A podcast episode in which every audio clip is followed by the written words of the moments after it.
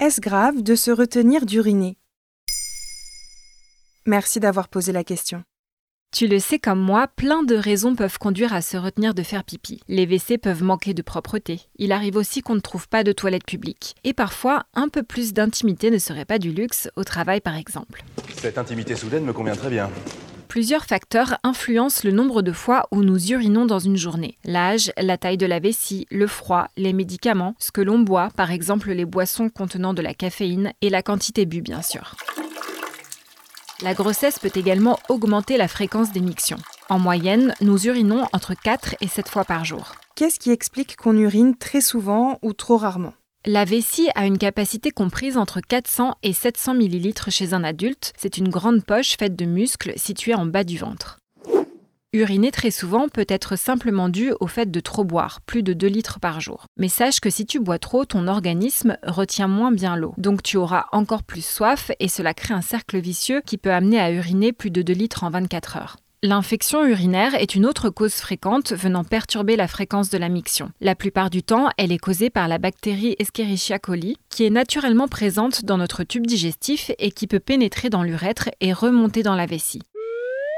La cystite ou infection urinaire peut amener à faire pipi plus fréquemment ou au contraire moins fréquemment en cas de douleur et de brûlure à la miction par exemple. Elle s'accompagne parfois d'autres symptômes comme du sang dans les urines. Leur odeur peut être forte et leur couleur trouble. De la fièvre et des maux de dos sont aussi possibles. Est-ce que se retenir d'uriner peut causer une cystite?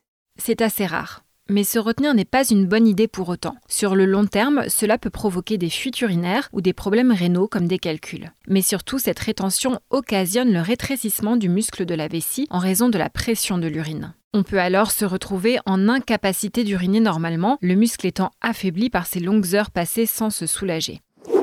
Paradoxalement, il n'est pas exclu que la vessie devienne hyperactive à force de la muscler en se retenant d'aller aux toilettes. Cela se caractérise par des envies très fréquentes d'uriner alors que la vessie n'est pas pleine. Le muscle de la vessie est appelé détrusor. À l'inverse, que faire lorsqu'on a des difficultés à se retenir? Selon l'assurance maladie, l'incontinence urinaire concerne au moins 2,6 millions de personnes de plus de 65 ans et plus fréquemment les femmes. Mais elle peut également toucher les personnes plus jeunes. Il en existe plusieurs types.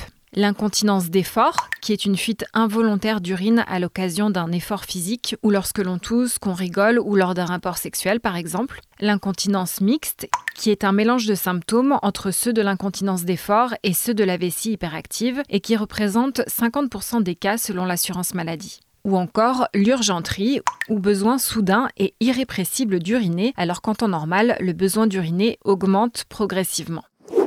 Dans tous ces cas, une visite chez le médecin ou un urologue s'impose. Dans un premier temps, il t'invitera certainement à tenir un calendrier mictionnel où tu noteras les horaires de tes pauses pipi, leur volume ou encore les symptômes éventuellement associés.